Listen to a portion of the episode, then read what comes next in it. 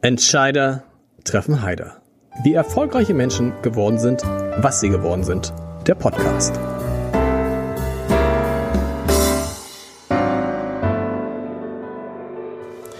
Herzlich willkommen. Mein Name ist Lars Heider und heute habe ich, und da freue ich mich sehr, einen der erfolgreichsten deutschen Schriftsteller zu Gast. Und ich würde behaupten, dass wirklich jeder mindestens ein Werk von ihm kennt. Und das kann man sogar noch ein bisschen ausdehnen. Hoffentlich erzähle ich jetzt keinen Quatsch. Wer sich für Fußball interessiert, der sei auf Zeigglas wunderbare Welt des Fußballs verwiesen sozusagen das Urformat hat mein Gast miterfunden. Jetzt muss er er, er, genau, äh, nicht nur nicken. er sagt schon was, aber das verrät ich die, halt Stimme, die, Klappe. die Stimme verrät noch nichts. Als er noch Journalist war bei Radio Bremen. Wer sich für Filme interessiert, der kennt die Serie Berlin Berlin, für die er den Emmy erhalten hat und den Grimme-Preis. Aber dann nehmen wir mal den Emmy zuerst. Und alle, die gern lesen, den wird Mises Karma etwas sagen, obwohl das schon ganz schön lange her ist, dass das erschienen ist. Verkauft sich immer noch nach, oh, mal ausrechnen, 15, 16 Jahren 20.000 Mal im Jahr und ist trotzdem irgendwie, irgendwie so ein, so ein, so ein ewiger Bestseller. Und trotzdem war es nicht der erfolgreichste Titel wenn man auf die Spiegel Bestsellerliste guckt, denn tatsächlich ist mein heutiger Gast ganz frisch erst, sozusagen im, im, im mittleren hohen Alter als Schriftsteller, auf Platz eins der Spiegel Bestsellerliste geraten, dann aber richtig Platz eins und zwei. Und das hat er am Ende tatsächlich irgendwie auch Angela Merkel zu verdanken. darüber wollen wir jetzt gerade, was hat Angela Merkel damit zu tun? Darüber wollen wir jetzt sprechen. Ich freue mich sehr auf und über David Safir, dem als Mensch das gelungen ist, was als Autor, muss man ja sagen, das gelungen ist, was kaum einer schafft, nämlich mit sehr vielen verschiedenen inhaltlichen Ansätzen erfolgreich zu sein. Meist ist er dabei komisch, aber nicht immer. Und auch darüber wollen wir heute sprechen. Das ist aber eine lange äh, Ansage hier. Wir wollen auch über sein neues Buch Solange wir leben sprechen, das die Geschichte einer jüdischen Familie erzählt, nämlich seiner eigenen. Lieber David, Schön, dass es geklappt hat. Die erste Frage natürlich immer, woran, woran schreibst du gerade? Oh, gerade ähm, beende ich das Schreiben an Miss Merkel Band 3, der im Dezember rauskommt, äh, Mord auf hoher See, wo Angela Merkel auf eine Krimi-Kreuzfahrt geht. Und ja, ähm, die Verdächtigen sind diverse Autoren. Äh, äh, du musst kurz mal erzählen, wie bist du darauf gekommen, einen, ähm, einen Krimi um Angela Merkel zu stricken. Und darf man das überhaupt? Also 2019 äh, saß ich mit meinem Filmagenten zusammen und wir haben uns unterhalten, was die Angela wohl machen wird, wenn sie in Rente geht. Das hatte sie ja damals schon angekündigt. Und zwar klar, die wird nicht in einen russischen Gaskonzern gehen und sie wird sicherlich nicht in der Politik und in der Öffentlichkeit auftreten. Aber wir haben keine Ahnung gehabt, was sie dann macht. Und naja, gut, dann bin ich nach Hause gegangen, habe eine Folge von Inspector Columbo gesehen. Und da habe ich gedacht, ja, okay, das passt. Äh, Inspector Columbo äh, mag ich ja, ich liebe ja äh, diese cozy Crimes. Und dann habe ich gedacht, Mensch, das wäre ja auch ein Job für Angela Merkel, Mordfälle zu ermitteln. Und naja, und dann war der Schritt quasi von zu Miss Marple und Miss Merkel nicht weit. Und darf man das? Muss man dann vorher anfragen, bei, ob man den Namen Angela Merkel verwenden darf? Ist eine Person des öffentlichen Lebens, deswegen darf man das. Äh, was man nicht machen sollte, ist zu beleidigend zu sein, also äh, im Sinne von, also diffamierend äh, über sie Dinge in Umlauf zu bringen, die nicht stimmen und diffamierend wären. Aber das tue ich ja nicht. Es ist ein äh, lustiger, freundlicher Roman und von daher alles fein. Weißt du, ob sie es gelesen hat? Also, aus dem Umfeld habe ich gesicherte Erkenntnisse, dass im Umfeld es gelesen wurde und als sehr amüsant empfunden wurde. Ob sie es selbst gelesen hat, das weiß ich nicht, aber ich glaube, das würde sie mir auch nicht verraten. Wahrscheinlich nicht. War es nicht ein Risiko, das zu machen? Denn Angela Merkel ist am Ende eine Politikerin und man weiß, alles, was mit Politik passiert, Sachbücher über Politiker Puh, immer die von Angela Merkel, da gibt es ein, zwei, die sich gar nicht so schlecht verkauft haben, aber in der Regel ist das ein mühseliges Geschäft. Vielleicht, weil die Leute nicht auch noch mit diesen Figuren, die sie aus der Politik kennen, in ihrer Freizeit behelligt werden können. Gab es nicht mal einen kurzen Moment, wo du gedacht hast, hm, das ist riskant? Also in 2019 war ich voll überzeugt, also habe sehr unterschiedliche Menschen gefragt. Meine Frau, mein Filmagent, meinen jüngeren Sohn und den Professor von gegenüber, der aus der DKP stammt und alle fanden, das ist eine super okay. Idee. Äh, und dann ging das mit dem Risiko aber los mit Corona. Also vorher war sie ja von der Bildfläche Stimmt. verschwunden. Und in der Corona-Zeit habe ich das ja geschrieben, den ersten Band, und habe gedacht, naja, mein Gott, hm, also äh, wenn sie das hier nicht hinkriegt, äh, oder alle sauer sind. Und äh, als der Roman rauskommen sollte, war gerade die Impfkampagne im Gange. Ganz Deutschland hat geschimpft, es kommt nicht so schnell. Da habe ich mich tatsächlich gefragt, ob man Lust hat, dann abends in Anführungszeichen auch noch mit Angela Merkel ins Bett zu gehen, mhm. wenn man äh, den ganzen Tag sie im Fernsehen sieht. Gott sei Dank hat das dann geklappt. Also vor Corona war ich davon überzeugt. Danach beim Schreiben und so habe ich gedacht, okay, das kann auch echt nach hinten losgehen. Jetzt haben Sie von den ersten beiden Bänden 900.000 Stück verkauft. Wie lange kann man das mit Angela Merkel spielen? Wird die sozusagen, die, wird die deine, wird sie für dich das, was für Agatha Christie Miss Marple war? Da gibt es ja unendlich viele Bände. Also, das ist eine äh, spannende Frage. Also, du hast es ja in deiner Einleitung ja eh schon gesagt, dass ich ja sowieso unterschiedliche Dinge mache. Also, ich äh, äh, Drehbücher dies, das, äh, unterschiedliche Genres bespielen. Also, ich bin jetzt nicht ähm, von Angela Merkel abhängig. Ich weiß, dass es den Menschen gefällt. Ich kriege das ja auf Veranstaltungen halt mit, dass sie mich alle fragen nach einem dritten Band. Den dritten Band mache ich jetzt. Und ich hätte auch noch Lust auf einen vierten Band. Und danach gucken wir mal. Also, es kann natürlich sein, dass die Leute sagen, das ist durch. Oder die Leute sagen, ja toll, ich liebe die Figuren, wie sie ja da sind, weil das ist ja nicht Angela Merkel in meinem Roman, nee. sondern Miss Merkel. Und who knows? Also solange es mir Spaß macht und den Lesern, also die beiden Sachen müssen zusammenkommen, kann ich mir vorstellen, immer mal wieder Miss Merkel Romane zu schreiben. Ich habe es am Anfang gesagt, für mich war überraschend, dass der erste Miss Merkel Band ist Platz eins der Spiegel-Bestseller gewesen und der erste war erster und der zweite war zweiter. Ja, also der zweite war natürlich, äh, also als der zweite rauskam, war er ist, erster ist okay. und der und der der erste war dann nachher der zweite auf der Liste. Aber als äh, tatsächlich meine erste Nummer eins war Miss Merkel Nummer eins und meine zweite Nummer eins war Miss Merkel Nummer zwei. Und das hätte ich hätte jetzt alles drauf gewettet, ja. dass Mises Karma, ja. ne, 2007 erschienen, sagst ja. du, 2007 erschienen, Mises Karma natürlich ja. Platz eins war, weil ich würde immer noch, wenn man sagt David Saphir, würde ich, ist immer noch das, was mir so, was einem zuerst einfällt, Mises Karma. Dann kommt, oder? Ja, aber das hat sich ja auch äh, nochmal in einer anderen Zeit äh, mehr als doppelt so viel verkauft wie die mhm. Miss Merkel. Ähm, das war auch eine andere Zeit, also ähm, wo man eben ähm, ja es nicht ganz so einfach hatte, die, also im Vergleich, es ist ja nie einfach, aber da wurden ja auch noch mehr äh, Bücher gekauft und das ist das eine. Und dann muss man natürlich sagen, ähm, eine Miss Merkel war dann ein Jahr auf der Bestsellerliste, was eine enorme Zeit ist, ist unfassbar. Ja.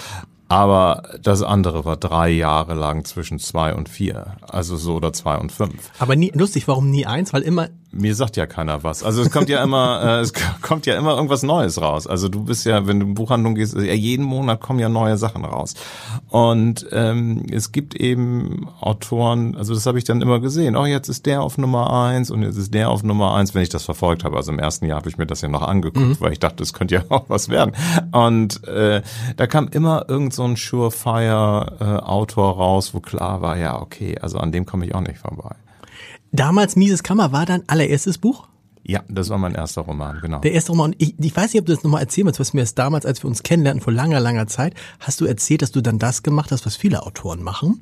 Sie gehen in eine Buchhandlung und fragen, Entschuldigung, haben Sie das Buch von David Saphir? ja, das habe ich nicht gefragt, sondern äh, meine Frau, genau. Also, also deine Frau, damit ich die Geschichte nicht falsch ja, wiedergebe, ja, also, es ist lange her. Nee, also es war, war, war so, wir, äh, äh Just, äh, Buchhandlung, ja. äh, also wer die Insel kennt, äh, gibt es gibt's eine Inselbuchhandlung. Also ich bin da schon mal rein und habe unauffällig geguckt, gibt's da mein Buch. Das war da anderthalb Wochen draußen. Übrigens ganz normal, oder? Für ne, jeden der, Autor, da, oder? Das, wer das mach, nicht macht. Das machen alle. Also ich kenne einen, der hat mir gesagt, der macht das genauso.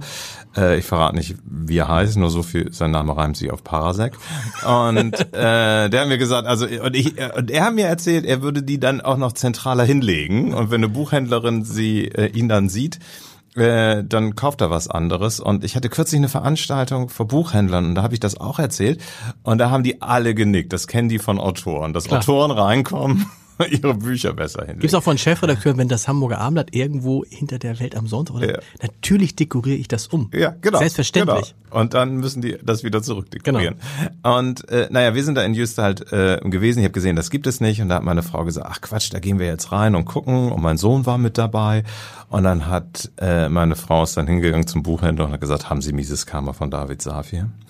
Und der Buchhändler hat dann gesagt, wie heißt das Buch? Das ist ja auch so eine Antwort, die man nicht hören möchte. Ich habe auf den Taschenbuchständer gestarrt. Ähm, mein Sohn stromerte durch den Laden. Der war damals acht Jahre alt. Und dann hat sie gesagt, ja, äh, dieses Cover von David Safir. Dann hat er so ein bisschen Klicke die Klacker gemacht. Gesagt, es ist lieferbar. Äh, soll ich es ihm bestellen? Und da hat sie gesagt, nein, weil wir genug von den Dingern zu Hause hatten. Und dann hat sie gesagt, ja, das müssen Sie sich aber merken. Mises Karma von David Safir. Das ist auf der Spiegel-Bestsellerliste. Und dann hat mein kleiner Sohn gesagt, das da ist er nämlich. und auf mich gezeigt.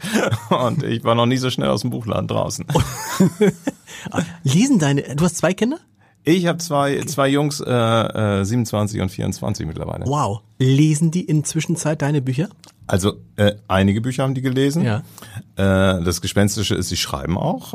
Also alle beide. Okay. Äh, ja, ja, das ist ähm, äh, also der, der, der große schreibt bei Radio Bremen und zum Beispiel den Radio Bremen Tatort hat jetzt gerade, jetzt geht sozusagen ein Kino-Animationsfilm in Produktion, den er geschrieben hat. Der Kleine sitzt im Writers Room bei den Roten Rosen in Lüneburg seit äh, acht Wochen irgendwie. Und das ist schon echt lustig, dass die das dann auch Aber das ist wollen. ja wirklich sehr überraschend, weil normalerweise ja. würden ja, wenn einer sowas macht, aber das, und haben, haben beide die ganze Zeit gesagt, Papa, Papa? Nee. Nee. Nee, die beiden haben, äh, also der Kleine so schon mal gar nicht. Also der hat, fand er ja immer alles blöd, was ich gemacht hat. Und dann hat er irgendwann mal mir ein Drehbuch hingelegt und dann habe ich gesehen, oh Gott, der, der ist, also der äh, ist auch wirklich begabt. Ähm, aber dazu muss man natürlich auch sagen, so als Autor äh, und als Künstler, und so wird es, glaube ich, vielen Künstlern gehen, ähm, da wünscht man sich ja irgendwie was Sicheres für die Jungs. Äh, also ich sag mal, Gehirnchirurg und Verwaltungsdirektor wäre vielleicht auch eine gute Kombination gewesen. Mal gucken, was aus äh, was aus ihnen wird. Sie sind ja jung, also der Große ist da schon etwas länger unterwegs, ist auch, äh, ist auch Journalist, arbeitet bei der Sportschau äh, in Köln. Also mal gucken, was, ob die dann weiterschreiben, was daraus wird. Aber du kannst ihn ja jetzt ja nicht im Ernst sagen, Kinder, macht das nicht, oder? Also das, nee, das ich kann ja, ich kann ja, ich kann nur sagen, also ich, äh, also ich kann, ähm, das eine ist, was ich kann, ich kann Tipps geben und das andere, was ich kann, ist auf die Gefahren aufmerksam machen. Also so. Was ist die Gefahr? Die große Gefahr ist das eben wie, dass man, oder lass mich mal, die große Gefahr ist wahrscheinlich selbst, es hätte auch sein, sein können, dass Mises Karma total erfolgreich ist und danach nichts mehr kommt. Also die, die Gefahr ist, also sagen wir es mal so, also das ist ja, also Karriere ist ja Marathon. Also ich habe, du hast es ja vorhin gesagt, also ich habe im Radio, also angefangen, ich war ja auch mal Journalist, aber ich habe im Radio schon Comedy gemacht, ähm, habe mit Arndt damals diese Radiokolumne über Fußball halt gemacht und erfunden und ähm, äh, so, und ich habe mich ja immer wieder neu erfunden. Ich habe äh, äh, Drehbücher gemacht, dies, das, dann habe ich Romane gemacht. Die Romane sind alle unterschiedlich. Einige floppen, also floppen ist das falsche Wort, also sie sind sehr erfolgreich, aber sind nicht so erfolgreich wie andere. Das heißt, man muss sich immer wieder neu erfinden und Karriere ist ein Marathon. Und du hast ja keine Garantie, dass wenn es einmal funktioniert hat, dass es die nächsten 30 Jahre halt weiter so geht. Und von einmal funktionieren kannst du ja aber auch nicht 30 Jahre leben. Es ist jetzt keine Karriere wie beim Fußballer. Ähm, Also, aber wenn man 1, ich habe mal hoch 1,8 Millionen Bücher verkauft von Mises Karma. Ich weiß ja nicht, was man da kriegt, aber was naja, das, da, da, ich, äh, kann, können wir ja hier offen drüber reden. Also sozusagen, das ist ein Taschenbuch gewesen, da habe ich ungefähr 50 Cent gekriegt Okay. pro Dings. So. So. Und das ist sehr, sehr gutes Geld, Geld, keine klar. Frage. Aber es ist jetzt auch nach Abzug von Steuern nicht das Geld, mit dem du jetzt Die- okay, unbedingt irgendwie sagst so und jetzt Bahamas und Ja, äh, vierköpfige Familie, das läuft jetzt hier die nächsten 20, 30, 40 Jahre. Ähm, aber das ist ja auch ein Lucky Punch.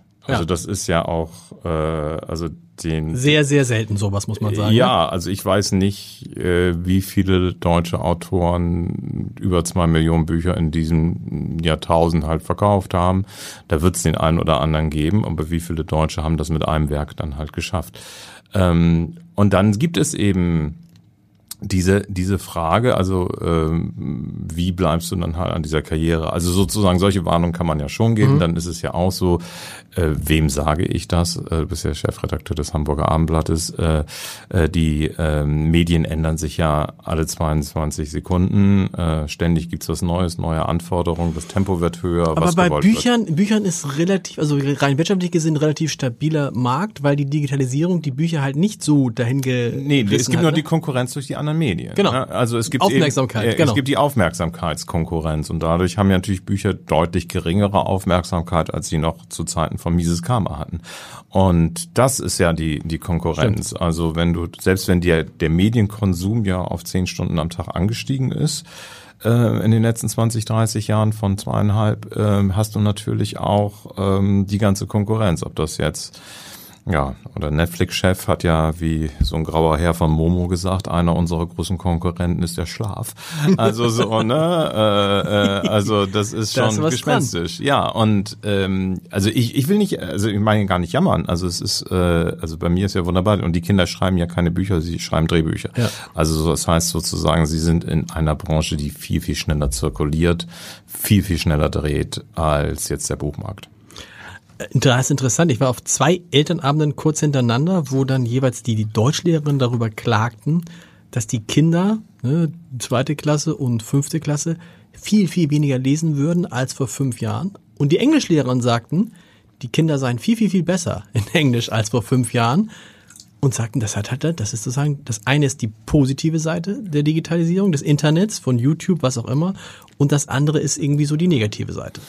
Also erstmal ist es ja sowieso so, ähm, dass äh, es viele Dinge gibt, die, die äh, wie immer bei, bei, bei Medien wechseln, ne? ähm, die prima sind und das werden wir dann ja auch vielleicht bei der KI sehen, dass es mhm. Sachen gibt, die prima sind, neue Entertainmentformen kommen und so weiter und so fort. Und dann ist ja auch immer die Frage, was brauchen die Menschen dann halt nachher? Also wir wissen ja auch gar nicht, welche Fertigkeiten die Kinder in 30 Jahren im Arbeitsmarkt Absolut. oder im Leben tatsächlich brauchen. Und das werden wir dann ja alle sehen. Ähm, ich glaube aber, dass generell, und das gilt ja nicht nur für die Kinder, Aufmerksamkeitsspannen kürzer sind. Also ich merke das ja an mir. Also das, wie häufig scroll ich mittlerweile auch in der Zeitung quasi sozusagen im Papier die Artikel durch und gucke dann irgendwie mal, steht da was am Anfang, dann oh, das war jetzt nicht so interessant, gibt es am Ende noch irgendwas Interessantes? Okay. So, ne? Also äh, man, ich werde ja auch flüchtiger. Hm. Und äh, werden umgekehrt ist es ja so, umgekehrt ist es ja so, dass wir uns jetzt hier auf 45 Minuten einlassen. Genau, ein Gespräch. Dass ja, auch, dass ja auch Leute das hören, da ist es wieder völlig problemlos interessanterweise, ja, ne? weil da, es unanstrengend das, ist. Ja, und das liegt daran, dass das Radio eben einfach bescheuert war und gedacht hat, man kann irgendwie mit Formatierungsradio, also mhm. sozusagen, man darf den Leuten nicht mehr als 1,30 zumuten. Quatsch, die Leute haben hören gerne zu. Und das ist ja aber auch etwas sozusagen, also äh, das Zuhören kannst du überall machen, gehst du beim äh, ob das Spaziergang, Hunde, selbst beim Joggen, äh, genau. egal, äh, Wäsche waschen und so weiter. Das ist ja auch der Boom der Audiobooks, also die sind ja ein Wachstumsmarkt.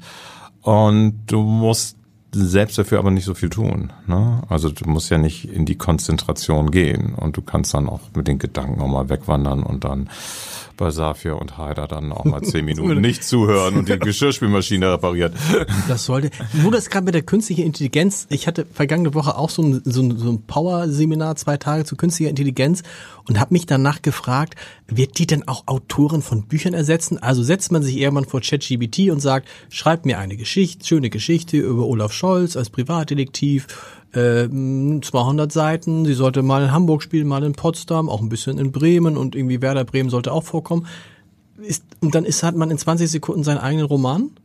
Ja, also theoretisch ich, möglich. Also, also ja, also wir kommen, ähm, äh, also da kommen wir jetzt auf, auf interessante Fragen. Ich fange jetzt mal bei dem Ist-Zustand ja. an. Also und wenn man von da aus ein bisschen extrapoliert, also was sicherlich möglich sein wird, ist, dass äh, du da mit deinem Kind da halt sitzen kannst und dann sagst du irgendwie einer, keine Ahnung, einer Ton-E-Box oder was auch immer, äh, erzähl uns mal eine Geschichte, tralala, tralala, dann gibst du dann irgendwie sieben, acht schöne Direktiven mhm. ein und dann spuckt ihr dir eine drei, vier, fünf, sechs, sieben Minuten gute Nachtgeschichte mhm. raus. Das halte ich für sehr wahrscheinlich. Beim Roman ist es so, also natürlich, also jeder Autor äh, äh, spielt damit ja auch rum und guckt, was es geht und was, was, was machbar ist. Ähm, Romane sind so komplex, dass kriegt es noch nicht hin. On the other hand, äh, halte ich es für nicht unwahrscheinlich, dass, also wenn du jetzt mal mit so einer Grafik, äh, ob das jetzt Dolly oder Midjourney, ne? Midjourney, also das genau. bringt dich ja auf ein unglaubliches Grafikniveau, was sozusagen für Gebrauchsgrafiken, also wenn du deine Webseite machen willst, musst, du, kein, ist, genau. musst du keinen Grafiker mehr fragen. Also muss man mit aller Härte zu sagen. Und vermutlich auch für das ein oder andere äh, unterpreisige Buchcover kannst du auch Midjourney für benutzen oder so. Und so kann es auch mit Sprache dann am Ende ähm, da halt hinkommen. Und dann darf man ja nicht vergessen, dass zum Beispiel so ein Konzern wie Amazon, und das ist jetzt meine persönliche Fantasie, die sammeln ja schon seit Jahrtausenden, seitdem sie es können, ne, äh, äh, die Daten äh, von Kindle-Büchern. also wo steigen die Leute aus, bei welchem Leserhythmus, Lesetempo etc. pp, welche Genres mögen sie, du weißt ja diese ganzen Empfehlungssachen und so weiter. Und dann kann das schon durchaus sein, dass die Amazon in, keine Ahnung, irgendwann dann was weiß ich, Mini-Romane in deinem Genre anbietet. Also du magst gerne Krimis, die auf Sylt spielen und wo, keine Ahnung, möglichst viele Leute ausgeweitet werden. Also ich übertreibe jetzt mal, aber du machst Psychothriller und du magst Sachen auf Wüst und dann bieten sie dir irgendwie, oder auf, Sylt und dann bieten sie dir da einen Sylt-Krimi an irgendwann in 2035. Das halte ich nicht für unwahrscheinlich. Aber es so kommt, die Schwächen von dem Ding sind ja, also es berechnet ja. Also ich, es, wenn ich jetzt zum Beispiel vor vier Monaten Es ist, es, ist, es ist nicht Literatur, es ist Mathematik. Das muss es man ist mal genau, es ist Mathematik. Es ist Mathematik und äh, sucht nach Regelmäßigkeiten und so weiter. Ähm, und die sind im Humor, also was ich dann teilweise mache, schwieriger herzustellen. Ne? Also Humor ist hat wirklich noch sehr viel mehr Schwächen, aber es lernt natürlich dazu. Also äh, ne? Und noch ist es nicht möglich sozusagen ähm, die New York Times hat das ja gemacht, hat zum Beispiel mit Jane Austen Romanen gefüttert, Mhm. ein, ein, ein Sprachcomputer basierend darauf oder mit Star Trek Sachen.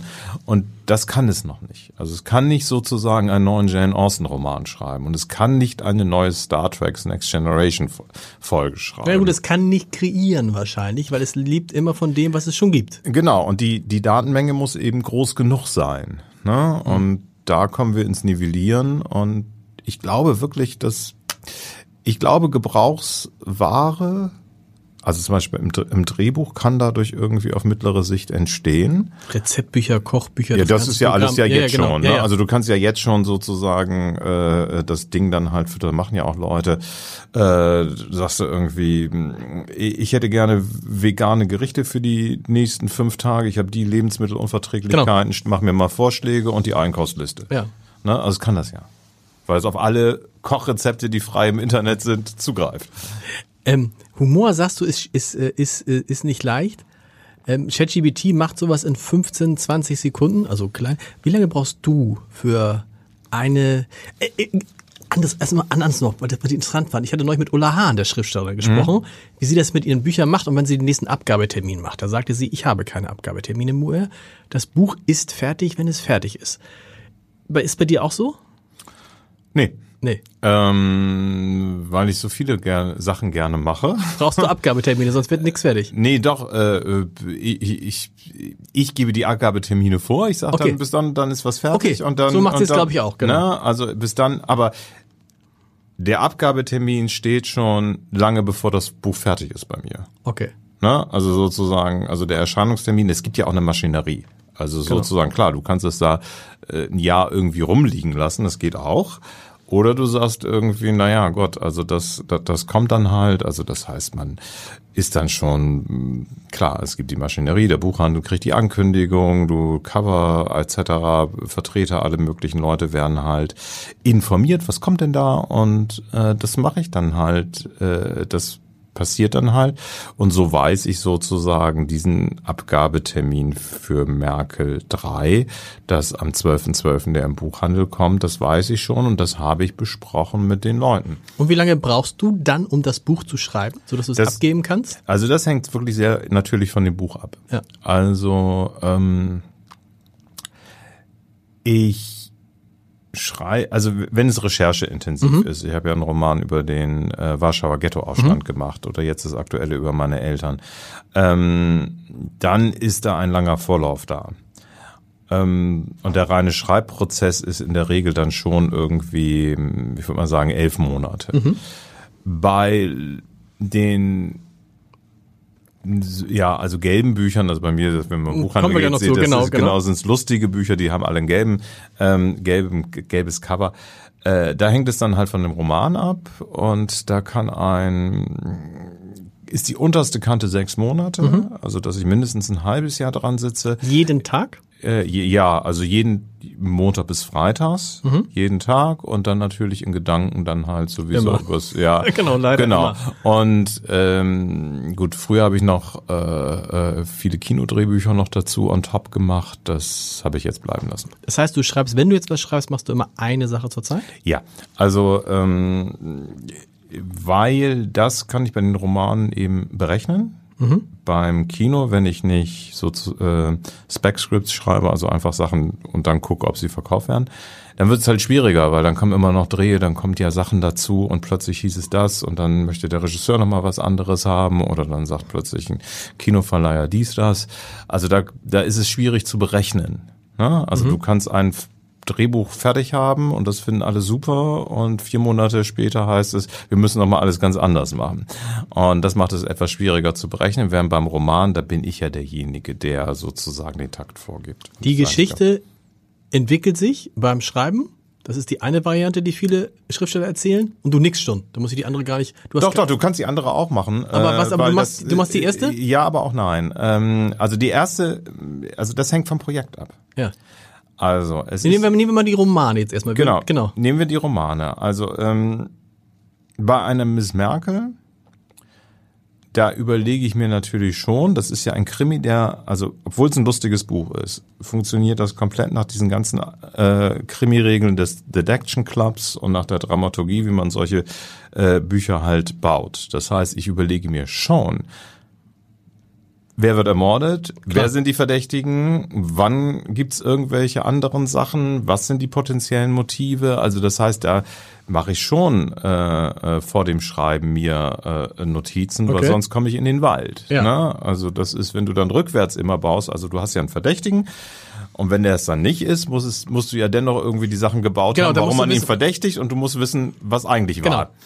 Und äh, das, da, da kommst du in den Wald, wenn du das nicht vorher dir überlegst. Also ich jedenfalls. Äh, wenn man es nämlich so macht, dass es auch richtig aufgeht. Also dass der, dass der Leser nachher sagt, da wäre ich nicht drauf gekommen, aber stimmt, da hätte ich drauf kommen können. Können, genau. Das Ne? ist der Und das Trick. ist alles fair gespielt. Ja. Ne? Also da muss ich das schon vorher machen. Bei, äh, wenn ich einen ähm, Roman über das Warschauer Ghetto schreibe und den Aufstand etc., da gibt es natürlich auch Sachen, die vorgegeben sind alleine durch die historischen Zeitabläufe. Ne? Also das ist, äh, und das ist bei meinem Elternbuch ja auch genauso gewesen. Während bei anderen Buch, Büchern nehmen wir Mises Karma oder plötzlich Shakespeare oder ähm, äh, wa- was auch immer äh, von meinen Büchern. Da ist es so, da habe ich die Grundsituation. Da weiß ich irgendwie das und das will ich und dann machen die Charaktere, Tiere. was sie wollen. Das machen sie auch in den anderen Sachen, aber da haben sie einen festeren Rahmen. Und das kann man sich immer gar nicht vorstellen. Das haben schon einige Sch- Schriftsteller in diesem Podcast gesagt.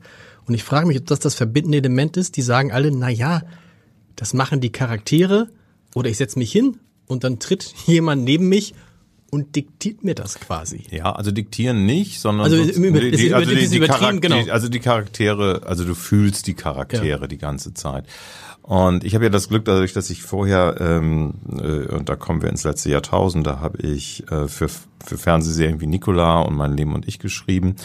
Ähm, und die wurden von Amerikanern erfunden und von Amerikanern auch zum großen Teil geschrieben. Und die haben mit mir dramaturgische Arbeit gemacht. Das heißt, ich weiß sozusagen, wie eine Dramaturgie auszusehen hat. Also damit, also da, das ist so wie, du kannst alle Noten, also du kannst die Noten, du weißt, wie man etwas komponiert und dann fängst du einfach free on. Ne? Also dann, dann, dann improvisierst du. Ähm, das habe ich dann später bei Berlin Berlin gemerkt, äh, dass ich, wenn ich improvisiere, es ein etwas pfiffiger wird. Ähm, ähm, und das ist tatsächlich so. Also die Charaktere, die fühle ich und die zeigen mir dann halt den Weg. Und dann muss ich manchmal halt natürlich nochmal eingreifen und mir das dann angucken. Also dann kommt dann nachher der innere Dramaturg. Funktioniert das denn auch? Aber das ist dann tatsächlich etwas, ja, Ja, also Stephen King hat mal gesagt, wenn ich gespannt bin, was die Charaktere tun, ist die Wahrscheinlichkeit groß, dass der Leser auch ist. Genau, und das ist umgekehrt so. Geht es dir dann so, dass wenn du das Buch liest, dann selber sagst, oh, das ist aber interessant, weil du gar nicht mehr genau wusstest, wie es sich, wie es eigentlich angefangen hat, wie es sich entwickelt? Wenn es Naja. ganz fertig ist? Also wenn es ganz fertig ist, äh, da habe ich es natürlich im Griff, weil ich es immer wieder Klar. überarbeite. Also ich meine, ne? wenn du das erste, sozusagen, du hast einmal komplett geschrieben, Ne, ich schreibe immer, also Du schreibst immer- ich, ich, also ich, ich habe immer rollierende Systeme. Okay. Das heißt sozusagen, ich gehe immer, wenn ich was, was ich bis zum gewissen Stand gekommen bin, dann gehe ich wieder zurück und überarbeite alles nochmal zwei Okay. Wochen und so weiter Okay, und so fort. Also so, äh, das geht, äh, das ist so. Also die die Überraschung kommt eher, wenn ich ähm, aus unterschiedlichen Gründen Jahre später mit etwas konfrontiert wird. Und dann denke ich, das habe ich geschrieben, das ist ja ein Ding, ne? Und ich bin mal gespannt, wie es weitergeht. äh, also das gibt es tatsächlich. das also, ist natürlich, wenn man dann, wenn man dann nicht mehr weiß, weil wir ja, ja, Ja, du bist also ich- 66, dann weiß man schon gar nicht mehr, in zwei weiß man gar nicht mehr, was man vor 20 Jahren geschrieben hat. Ne? naja, ich habe äh, Wüsstest du noch alle Figuren die, von Mises Karma, wie sie heißen? Also alle sowieso nicht. Ähm, aber die Hauptfiguren, Kim Langer, Alex, Tochter wird Lilly heißen. Boah, ja, und der, er, der eine heißt Daniel und ob er Co mit Nachnamen heißt, weiß ich nicht. Und weiß schon nicht, aber das liegt aber auch fairerweise daran, dass ich ein Drehbuch dafür geschrieben Ja. habe, dass es noch präsent ist. Äh, bei Plötzlich Shakespeare würde ich es nicht mehr wissen. Ganz, ist ganz normal. Bevor wir gleich noch zu dem Buch kommen, was du über deine Eltern geschrieben hast, auch ein Roman. Eine Frage noch, wie wichtig ist das, dass du eine eigene Coversprache oder dass für dich eine eigene Coversprache entwickelt worden ist? Du hast gesagt, die gelben Cover, Hm? man sieht die gelben Cover und weiß sofort, muss gar nicht gucken, es ist ein neuer Saphir da. Naja, also ähm, das hat sich ja ergeben. Ja. Also ich habe bei, ähm, also das Gute war ja, ich war ja schon erfolgreicher äh, Fernsehautor, als ich angefangen habe, Romane Genau. zu schreiben. Das hat dann also sozusagen, habe ich Mises Karma äh, verkauft und so weiter. Und dann kam der damalige Verleger und hatte ganz viele Cover-Ideen für Illustratoren. Wäre der nicht was für sie? Wäre der nicht was für sie? Und da habe ich gesagt, okay, der hat das Buch nicht verstanden. Ne?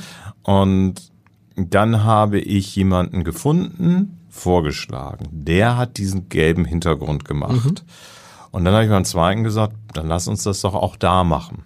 Ne, hat ja beim ersten Mal funktioniert. Also never change. Und so ist es dann halt durchgehend halt weiterge äh, weitergegangen. Aus irgendwelchen Gründen ist dieses Gelb eine, eine Farbe, die eher selten im Buchhandel ist. Äh, ähm, wird auch nicht empfohlen und ich habe ja auch diese Illustratoren und äh, es gibt diesen interessanten Effekt. Ja, es gab mal so eine ähm, ähm, Markt, Marktstudie. Ne? Also die Cover sind ja, ach, sehen ja ein bisschen aus wie Animationsfilme für Erwachsene.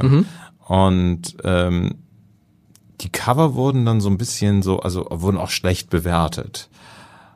Aber die Mitnahmeeffekte waren sehr hoch, überproportional hoch bei diesen, bei diesen Büchern. Das heißt sozusagen, die Leute haben eigentlich, fänden es eigentlich ganz süß, aber gestehen das dann nicht ein. Ich kenne das auch schon von anderen Sachen bei Berlin Berlin, wo man im Marketing gesehen hat, ach, das, das sagen sie nie, ist ja ein bisschen komisch, aber äh, das waren dann sozusagen quasi dann nachher die Unique Selling Points. Und ich glaube, dass diese äh, ja, das ist Never Change a Winning ähm, Hintergrund oder Ja. oder äh, Artist. Ähm, das ist ja wie im richtigen Leben. Solange etwas funktioniert, äh, why fix it if it's not broken? Und äh, herzliche Grüße an die, die diese Cover machen dann. Wir haben auch große Marktforschung gemacht, welches, welche Farbe funktioniert am besten als auf, als, auf der Titeloptik des Hamburger Abendblatts. Das ist schon ein bisschen her. Es war immer gelb. Ach, erstaunlich. Es war immer gelb, hat sich immer am besten verkauft. Das haben wir Ja. in Zeit gesagt, mach gelb, gelb, gelb, gelb, gelb, Ach. rot, blau, grün, kannst du alles wissen. Gelb hat alles geschlagen. erstaunlich, weil im, äh, äh, ich sag mal, im Buchhandel gilt das als nicht, also als als äh, quasi äh, gegenintuitiv, dass ich das gemacht habe. Aber das war, es war auf jeden Fall richtig. Ja, Was sagt gut. dein Verlag, wenn du dann ankommst und sagst, so, kein gelbes Cover, nichts Lustiges, ich möchte ein Buch schreiben über meine Eltern, über die Geschichte meiner Familie, die eine traurige Geschichte ist und von der, das fand ich, diesen Satz habe ich von dir gefunden, von der ich eigentlich gar nicht so viel weiß, weil man sich ja, das gilt ja für alle Richtungen, sich eigentlich nicht richtig fragt, wie war das eigentlich damals in der Zeit? Also mein Vater war ähm, äh, Jude, der 1938 aus Wien fliehen musste. Und äh, meine Mutter ist Kriegskind, deutsches Kriegskind ähm, aus Bremen. Und äh, natürlich, das ist ja die Generation, die nicht mit einem ge geredet hat. Also die Geschichte von meinen Eltern, das ist, da geht's um, äh, um Liebe, Resilienz und Schicksal. Also mhm. ganz, ganz knapp zu sagen. Also was, äh, die waren unfassbar, die haben viele schlimme Sachen erlebt, haben bei vielen Sachen gescheitert, haben ähm, aber andererseits auch Kräfte entwickelt, die wirklich also wie bei großen Romanfiguren sind, sonst hätte ich das nicht geschrieben. Ähm, und der Punkt ist, die diese Generation, auch die deutsche, also es ist ja egal, ob das jetzt genau. äh, Holocaust ist oder nicht, sondern auch die deutsche, die uns aufgezogen hat, die, redet nicht, du hast es ja eben auch gerade gesagt. Nichtsdestotrotz beeinflusst uns das ja.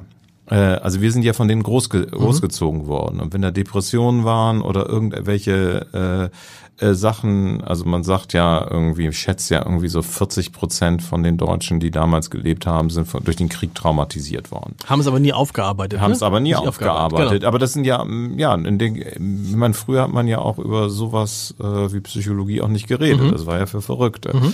Das ändert sich ja auch ehrlich gesagt auch erst richtig mit der heutigen Generation mhm. von, von jungen Menschen, die über solche Dinge reden. Mhm. Und ähm, die Leute haben uns aufgezogen und wir erziehen weiter und entweder haben wir Gegenreaktionen oder das und das und es läuft alles unbewusst.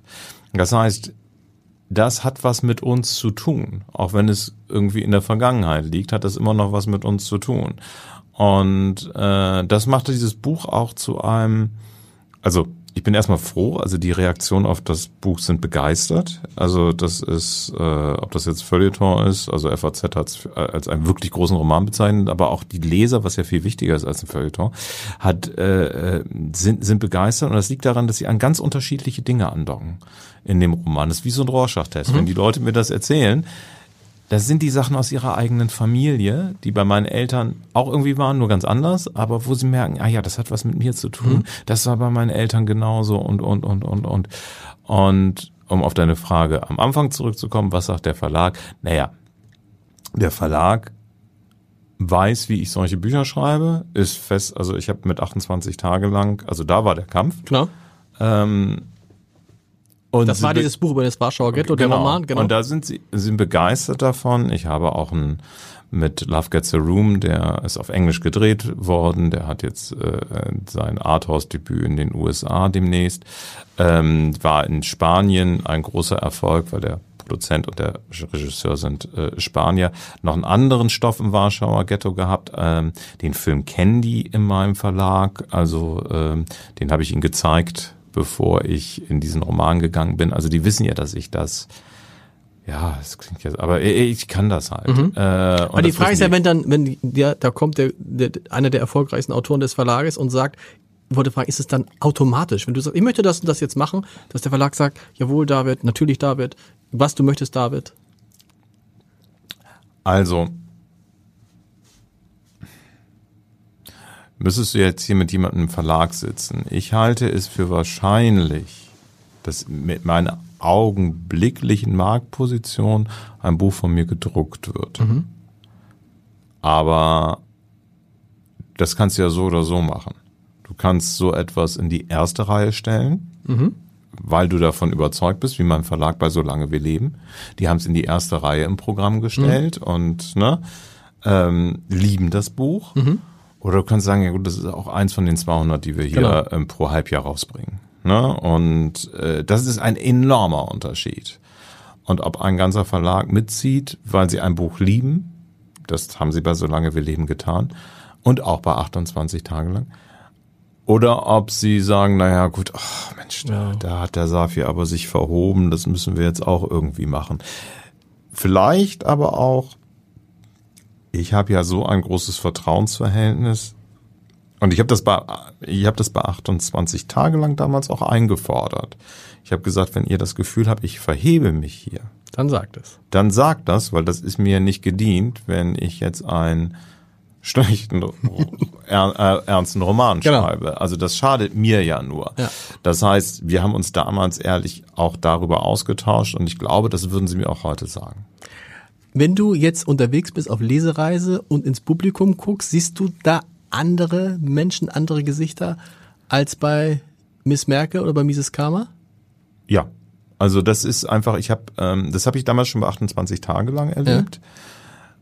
Außer äh, in, in Gießen, wo äh, das an der Universität quasi Unterrichtsstoff ist für Lehrer äh, im Germanistikstudium. Ähm, da sind dann eben äh, auch sehr viele junge Menschen, aber äh, beachten zwar, äh, wenn ich da nach Gießen komme zu solchen Lesungen. Mhm. Aber im Grundsatz ist es ein unterschiedliches, also ich sag mal, wenn ich da eine Lesung habe, da ist am Ende ah, da sind vielleicht noch drei oder vier, die am Büchertisch kommen und ihre gesammelten gelben Bücher mitbringen.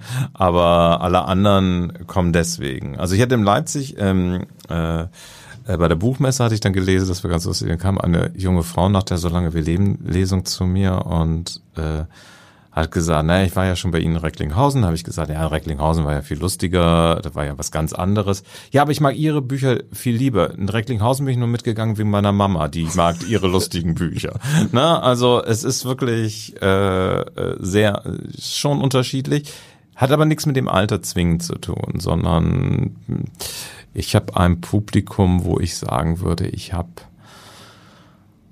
ja, Normalos aus allen Altersschichten da. Also das ist äh, jetzt kein besonders studentisches Publikum, kein besonders intellektuelles oder so, sondern wirklich der, die normalen Buchleser. Kein intellektuelles? Ja, intellektuelles im Sinne, natürlich sind da Intellektuelle dabei, ja, aber, aber, es ist kein rein intellektuelles. Was ja auch also besser ist, wenn du rein genau. intellektuell Nee, ich habe jetzt kein, genau, also ich habe jetzt, ähm, also ich, ich könnte wetten, ohne das äh, zu wissen, ähm, dass äh, Sven Regner, Martin Walser und äh, wen haben wir dann? Haben wir dann noch und Sebastian Fitzig, glaube ich, andere Publike hätten als ich. Wahrscheinlich ja. Ich, ohne es zu wissen, sage ich jetzt, formuliere ich jetzt auch was, was mich, weil mich interessiert, weil mir neulich jemand gesagt hat, wenn man Autor in einem Verlag ist, dann wechselt man eigentlich nicht. Ich weiß es gar nicht. Bist du immer bei demselben, ein und denselben Verlag gewesen? Ja, ich, ich ja. Bei Rowold, also, ne? Ja, ich bin bei Rowold. Ähm, ich glaube sehr daran, also ich weiß ja, dass Autoren wechseln, also das gibt's ja. Das gibt es, okay. Ja, ne, das gibt es. Und es also, ist kein Malus, wenn man dann sagt, uh, der ist da weggegangen, warum ist der da weggegangen? Hat ein besseres Angebot gekriegt? Ja, ich glaube sowas. okay, sowas ja, okay. Ja, also, Geht also mit seinem Verlagsmenschen mit oder ja, sowas? Ja, also genau. das wäre natürlich, das ist ja oft ein guter Grund und dann glaube ich auch manchmal bei einigen Leuten ist es schlicht und ergreifend bessere Kondition, besseres Geld, genau. fertig aus. Du bist bei Rowold geblieben? Warum? Ich bin bei Rowold geblieben. Ähm, also ich habe, also meine Karriere ist ja dann tatsächlich irgendwie, also seit 1989 lebe ich in der einen oder anderen Form vom Schreiben, seit äh, 28 Jahren eigentlich nur als Autor, mhm. vorher 50-50, äh, mal Comedy, mal Journalist. So, und meine Erfahrung ist, ich brauche, wenn ich Leuten nicht voll vertrauen kann, mhm. dann arbeite ich schlechter. Mhm. Und dann ist, hilft es auch nicht, wenn Leute das doppelte Geld bezahlen. Das mhm. habe ich schon beim Fernsehen nicht gemacht, wenn Leute irgendwie gesagt, ah, was muss ich tun, um sie aus dem Vertrag rauszukaufen? Nee, äh, das ist schon mal die falsche Frage. Mhm. Ne? Oder äh, mir hat mal ein Verleger irgendwie, ist mit mir essen gegangen und hat gesagt, ja, wenn Sie zu uns wechseln, hier, hier, schreiben Sie drauf äh, auf die Serviette, was Sie haben wollen. Und dann denke ich, nein, ich bin nicht der, das ist, du bist schon der Falsche für mhm. mich. Also so, das ist nicht, das ist nicht, nicht meins. Und ich habe bei Rowold in ganz vielen, also meine Lektorin Ulrike Beck, ganz vorne weg, aber auch, ob das jetzt äh, die Pressechefin Regina Steinecke ist, ob es äh, Tessa Martin die Veranstaltung macht, ähm, ist, es sind Leute, die ich schon seit 15 Jahren kenne, ein unglaubliches Vertrauen habe Mhm. Dann sind wir auch reisen gegangen. Mhm. Also du bist ja nicht wie beim Fußball, du gewinnst ja nicht jedes Spiel. Ne? Also sozusagen, Klar. du musst äh, auch, also ich weiß auch, wie die Leute sich verhalten, wenn ich äh, 3-0 verliere. Ne? Also kommerziell. Mhm. Ne? Also äh, äh, nicht, nicht unbedingt kreativ. Das heißt, das ist wichtig. Und das weiß ich ja nicht beim anderen Verlag. Und solange das gegeben ist, muss ich ja auch nicht wechseln. Also wenn ich, das ist ja Quatsch. Und da muss ich auch nicht für mehr Geld wechseln.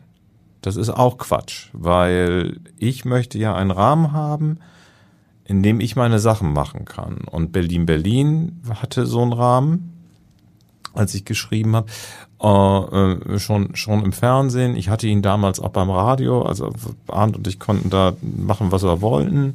Ähm, so, das sind einfach, da, da funktioniere ich persönlich am besten. Und ich bin leider keiner der, der Autoren, die das gut kann. Also das muss man gerade bei den Drehbüchern ja können. Wenn jemand kommt und sagt, mach das mal alles ganz anders. Mhm.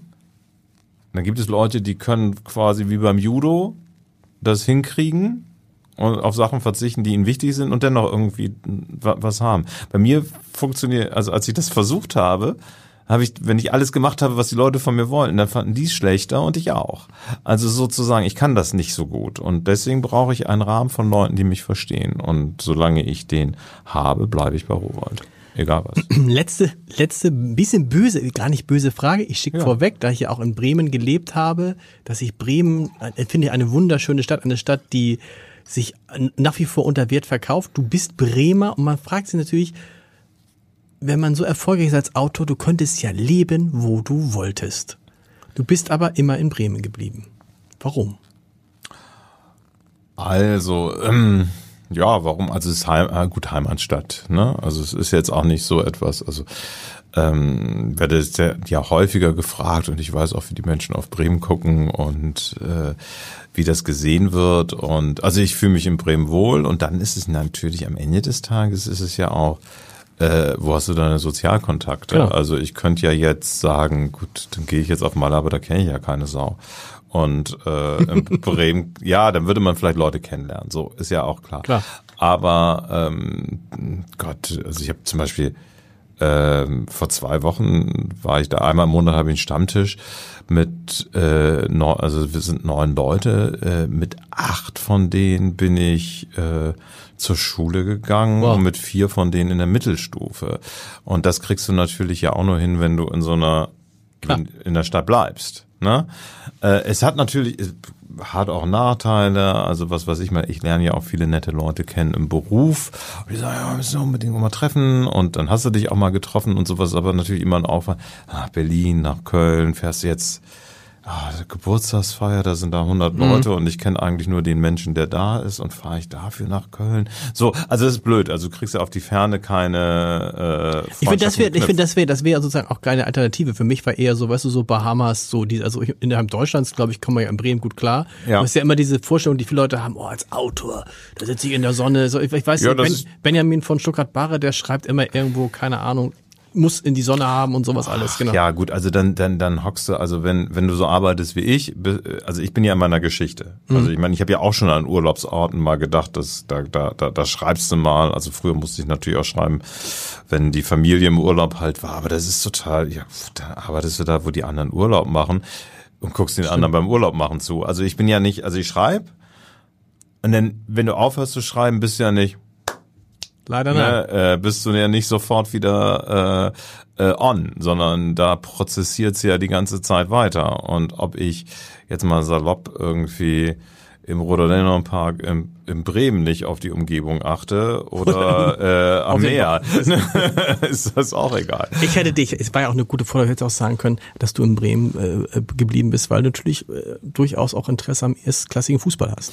Naja, Deshalb, gut, das also, andere Städte im Norden kaum ey, in Frage was, kommen. Soll ich denn jetzt hier? Ich, ich guck da ja auch, äh, also ich, ich, ich habe Jetzt ja nicht die Geschichte, wir Freunde. Bremer würden uns auch freuen, wenn nein, der HSV nein, nein, nein, nein, nein, nein, nein, nein, nein, das nicht. Also, so. äh, da, also ich bin ja nicht irre. Äh, und es macht ja auch Spaß, über Jahrzehnte hin immer zu sagen, egal auf welchem Niveau die beiden Mannschaften sind, aber Werder ist besser. ähm, also das ist wirklich völlig egal. Das war das letzte Mal, da war eurer komischen Meisterschaft, wo ja. ihr ein paar Tore mehr hattet, 85, äh, 86, äh, anders. Aber äh, seitdem ja nicht mehr. Aber ähm, Gott, soll ich jetzt auf dem HSV? Nein. Ich meine, das ist ja, also ich, ich finde jetzt äh, nach all den Jahren ist es auch wirklich etwas, wo man denkt, ja gut, es ist ja schon mal nicht, nicht mal mehr lustig. Es ist leider so. Lieber David, vielen Dank. Ja, ich danke dir, Lars.